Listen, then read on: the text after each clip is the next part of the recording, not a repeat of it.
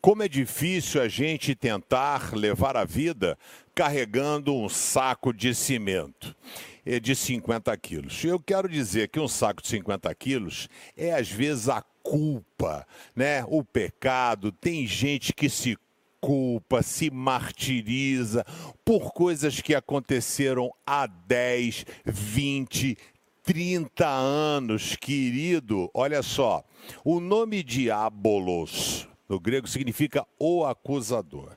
O objetivo dele é deixar com que você fique estagnado, parado, estático na sua vida, que você não consiga ter perspectivas de melhora ou de que as coisas vão acontecer e vão andar. E aí, essa questão do pecado gera a culpa, a culpa gera a raiz de amargura e você fica preso, sofrendo e dizendo: ah, eu não poderia ter feito isso, eu não poderia ter feito aquilo. Gente, mas foi há 20 anos, 30 anos. O que você precisa fazer o que a Bíblia diz, se confessarmos os nossos pecados, ele é fiel e justo, ou seja, é ele quem tem a caneta para absolvê-lo.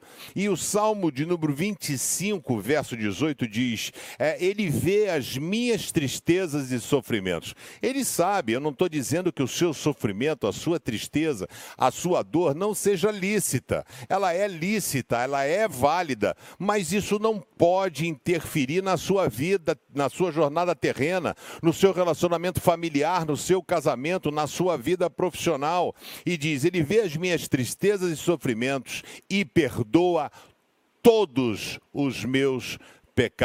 Esse é o segredo, é você reconhecer as suas limitações, pegar os seus pecados, entregar na cruz de Cristo e seguir em frente. Vou dizer para você, vou dar um conselho aqui como seu amigo agora, ah, não necessariamente como pastor, é o que eu aplico na minha vida. Você está falando com um cara que foi sequestrado 21 dias, operou o coração, a esposa entrou em coma, eu poderia viver me lamentando, ai meu Deus, que, onde, é, onde é que estão os sequestradores? Ai meu Deus, operei o coração, podia ter morrido. Ah, Marisa entrou em coma na minha sala. Ah, se eu tivesse levado ela no médico. Ah, se eu tivesse. E aí gerar uma culpa eu, Pedro Luiz Barreto, o que, que eu faço? Eu cruzo a ponte, acendo a banana dinamite e explodo. Eu não vivo de passado, eu olho para frente, eu olho para o futuro. E quero convidar você também, olhe para as coisas boas que Deus quer realizar na sua vida. Se os seus olhos forem bons, o resto vai ser uma maravilha. Que tal acender a banana dinamite